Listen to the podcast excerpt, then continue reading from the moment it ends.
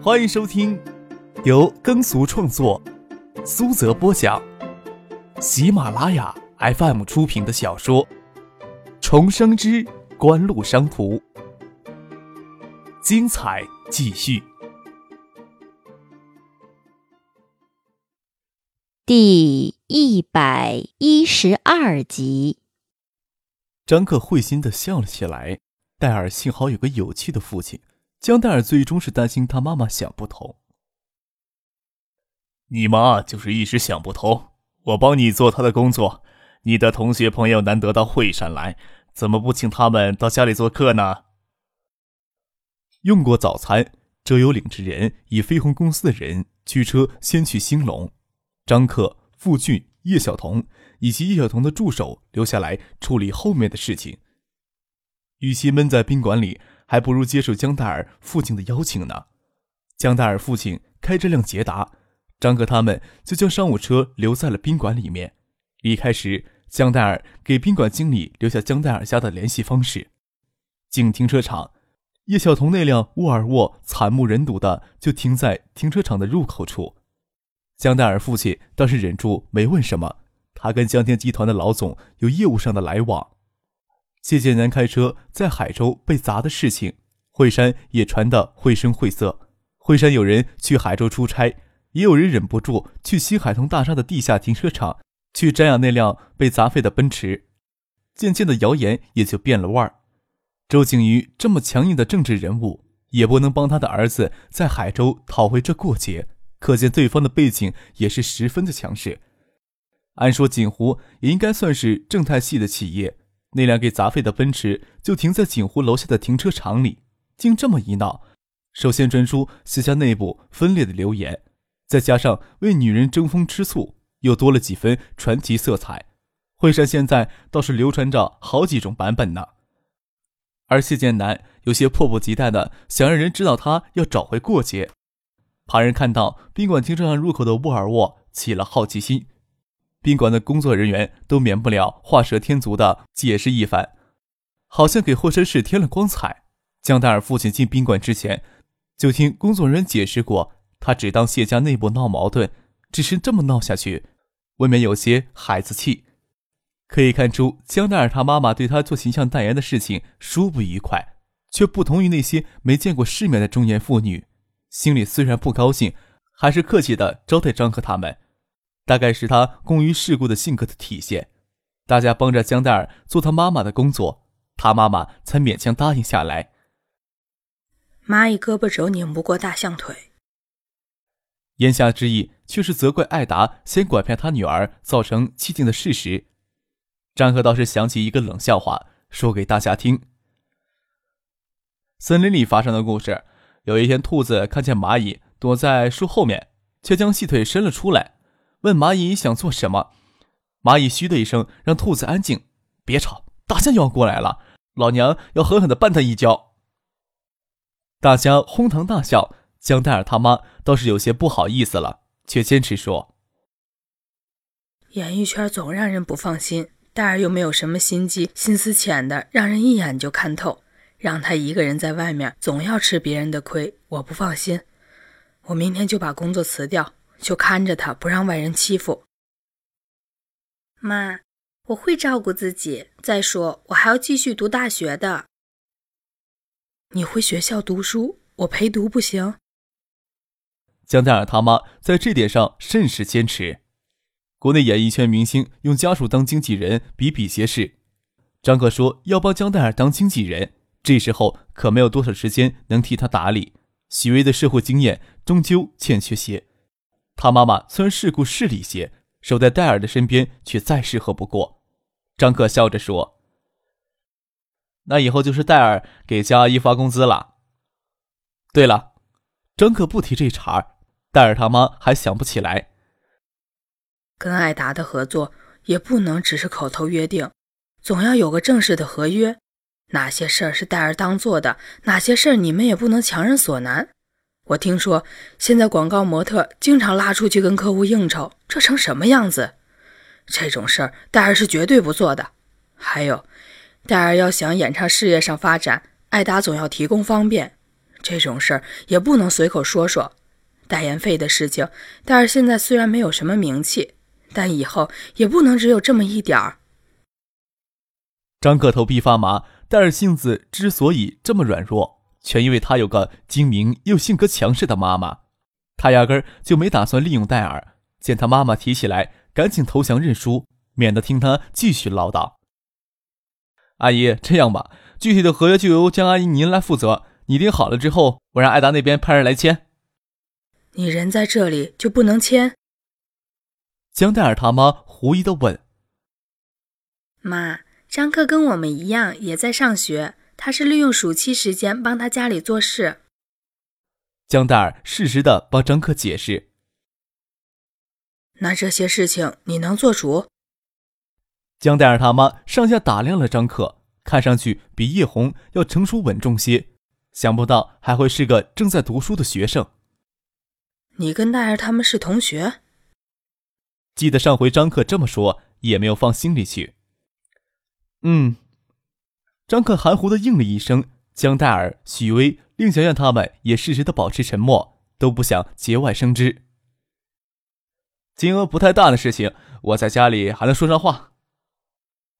这么说定，江戴尔他妈就拉着他爸进屋商量事情。江黛尔一脸的尴尬。嗯，我妈就是这样的人。张克毫不介意，笑着说：“这样也好，我也担心戴二姐这样子真会让人给拐跑了。”他这话一说，在座的女孩子，包括叶晓彤，都极度的轻蔑的瞥了他一眼，眼神无非是你最没有资格说这样的话之类的意思。江黛尔也脸红着，将视线移动。张克咳嗽了两下，掩饰脸上的尴尬。这会儿电话响了起来，江黛尔他爸妈在屋里接了电话。过了一会儿，江黛尔他爸打开房门说：“宾馆那边打来的电话，说是惠山市警方到那里调查昨天砸车的事情了，问你们回不回去参加调查。”张克扭过头问叶晓彤：“惠山警方不是拒绝立案吗？你劳动谁的大驾呀？”我深更半夜还给我爸解释，不是我在外面惹是生非，你以为我容易啊？叶晓彤愤恨的瞪了张克一眼，接到公安部警务督察局副局长季永奎的电话，惠山市局才知道昨天深夜在宾馆发生的事情，街道派出所违反工作程序，拒绝给毁车事件立案，给了叶晓彤爸爸叶柱民通过老战友季永奎直接过问此事的方便。自从惠山市公安系统也发生严重的泄职事件，致使年初惠山大车祸未得到及时的控制，甚至连前局长、政法委副书记也死于此次车祸。升任之后，就直接对整个惠山市的政法系统进行大调整。不仅惠山市政法委书记退居二线，由海州市政法委书记严真科继任，市公安局好几名老资格的副局长被闲置了。排名最末的副局长宋晓意外的出任市局局长。被公安部直接问责的滋味并不好受，特别是年初还刚刚发生那样的事情，各方面对惠山市的公安系统都很敏感。不管事情是不是牵扯到市长周景瑜，宋晓都不想由惠山市警方承担相关责任，责令昨天出警却没有以正常程序来立案的街道派出所的所长停止检查，然后兵分两路，他亲自向市长周景瑜汇报此事。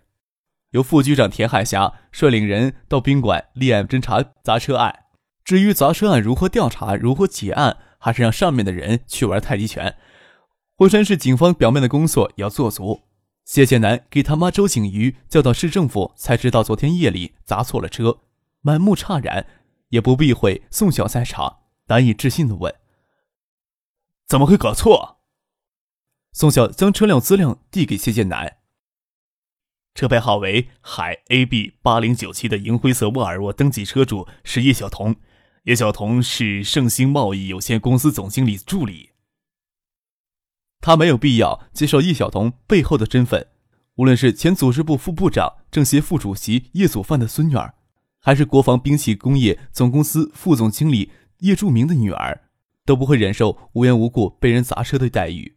何况叶晓彤抵达惠山市是代表叶家的盛兴贸易进行正常的商贸活动，要是消息被传出去，对惠山会造成很不好的影响。您正在收听的是由喜马拉雅 FM 出品的《重生之官路商途》。谢剑南英俊的脸微微扭曲着，接过宋晓递过来的资料，还没有愚蠢到不敢面对现实，只是想不通张可为什么会跟叶霞搭上关系。叶霞为什么会有人来惠山参加爱达电子的产品发布会呀？惠山市警方的工作效率还是值得表扬的。宋晓在短短的时间就将基本情况给摸清楚了，瞥了坐在椅子上的周景瑜一眼，说道。盛鑫公司是海州市爱达电子有限公司华东地区的总代理。昨天产品发布会是由爱达电子、盛兴贸易联合主办的，叶晓彤代表盛兴贸易参加昨天的产品发布会。爱达方面由爱达电子市场部总监周游负责。谢谢南抑制住将手中资料撕碎的冲动。昨天晚上看到张克出现在产品发布会现场，已经够他惊讶的了。并没有注意到站在角落里的周游，周游才从海泰调往锦湖担任副总，怎么转眼间就去担任爱达电子的市场部总监了？谢剑南一脸的阴沉，这些天已经给予锦湖足够的关注了，没有想到突然冒出爱达电子来。既然周游在锦湖与爱达电子之间任意调动，说明锦湖与爱达电子有着密切的联系。谢剑南眼睛盯着桌子角的电话机。想到二姐谢婉晴上次对他的态度，放弃直接打电话询问他这事儿的念头。宋晓轻轻咳嗽了一声，一直沉默下去也不是办法呀。叶家那边必须要有交代才行。周市长，我是不是到宾馆亲自走一趟呀？周景瑜长期身居高位，说话时习惯装腔作势的声音。剑南。以为你从国外回来能稳重一些，还是到处惹是生非，给你宋叔叔惹来这么大麻烦，你看怎么解决？是不是让你宋叔调解一下？你出面道个歉，赔人家一辆新车？这事儿扯上叶家，不服软也不行。但是想到张克有可能的得意模样，谢剑南哪里甘心出面道歉，梗着脖子说：“怎么解决都好，出面道歉免谈。”周景瑜摇头叹息，对宋晓说：“哎，这事儿就麻烦老宋了，都是小孩子闹义气，头疼。”宋晓走后，谢谢南起身也要走，周景瑜不由加重语气说：“你最好安分守己些。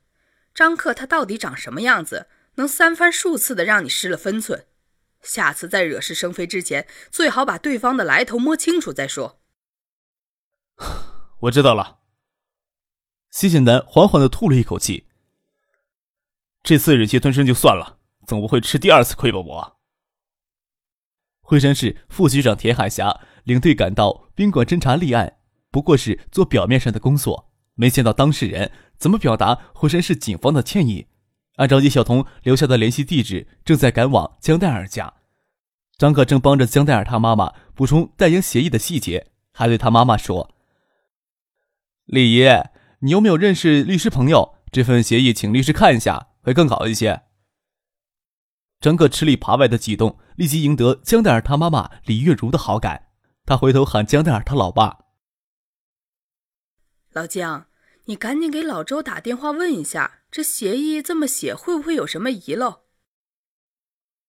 江黛儿一直没正式的介绍过他爸妈，开口问长辈的姓名总是很失礼的行为。要不是你写代言协议，张克也不知道江奈尔他爸妈的名字。江奈尔他爸江涛很无奈的笑了笑，只得按照妻子的吩咐给他的律师朋友打电话。站在电话机旁边，看着警车停在窗外，田海霞与两名警员从车里钻出来，指了指窗外，对张克他们说：“公安局的找上门来了。”江黛尔他妈李月如不知道张克他们被砸车的事情。不晓得发生什么事情，让警察找上门来，心里发慌。叶晓彤、许巍、江黛儿他们纷纷站起来，张克却坐在那里依然不动。等到外面按门铃，才现身站起来，看着江黛儿他爸爸江涛过去开门。田海霞望进来，首先要找到叶晓彤，这事情不能悄然无息的解决掉，还是要这位大小姐不闹脾气才行。目光在屋里人脸上转了一圈，溜过张克的脸，愣了一下。呃，是你。张克也没有想到惠山警方过来调解的人会是年初在惠山大车祸现场认识的那位女警官。当时田海霞不问表明身份，只知道她叫田海霞。张克拍了拍脑袋，忍不住要大笑。事情还真是巧呢，周市长不会让你出面调解车子的事情吧？当时手忙脚乱的，你们留下的名片不晓得什么时候搞丢了，电话和地址都不记得了。专门到海州打听过，就是没听说过海州市有什么越秀控股公司，害得我们宋局长总是埋怨我。当初要不是你及时将我们宋局长从车子里拉了出来，后果真是不堪设想。你们不会留下假名字吧？田海霞一脸的惊喜，哪里顾得上什么砸车的事情？你女朋友呢？许思这次有没有到惠山来？让我跟宋局长好好尽一尽地主之谊。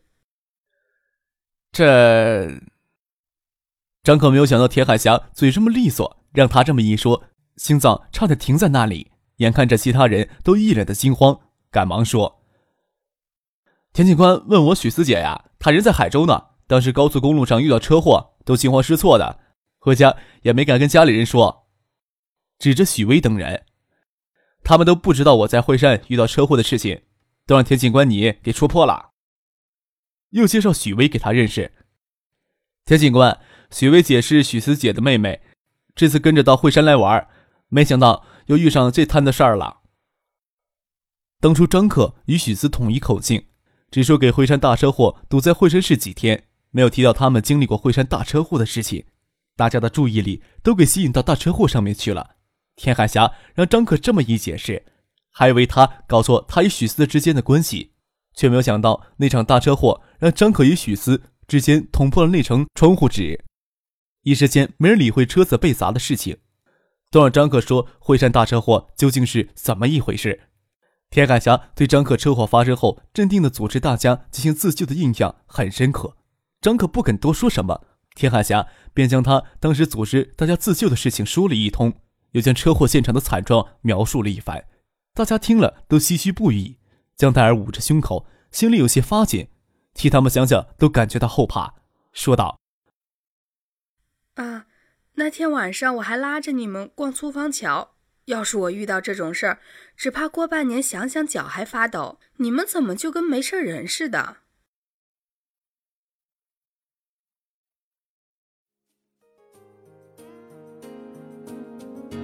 听众朋友，本集播讲完毕，感谢您的收听。